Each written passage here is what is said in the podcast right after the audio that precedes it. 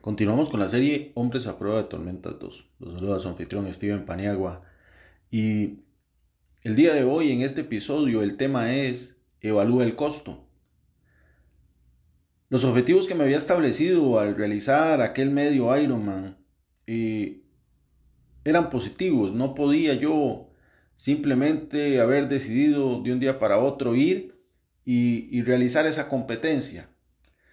Y tuve que entrenar muchas horas para poder llevarlo a cabo. Eso significó renunciar a muchas cosas que disfrutaba.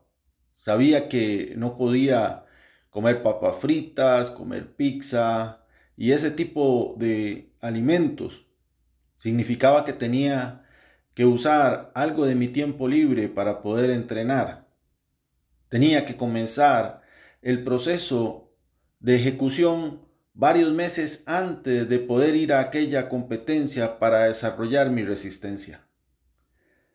Necesitaba estar al tanto de todos los detalles de cómo entrar al agua, de cómo iba a ser el recorrido en la bicicleta y la carrera, además de ordenar todas las cosas y usar los implementos deportivos necesarios.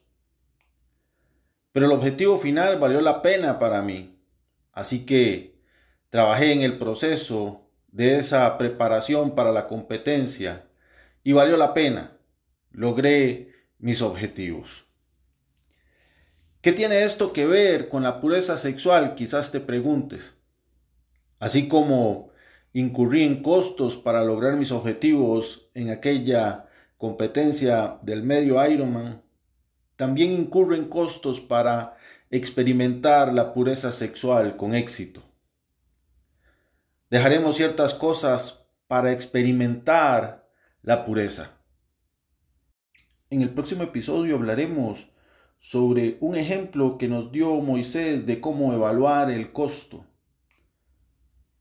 Te espero la próxima semana y recuerda que verás la gloria de Dios en tu vida.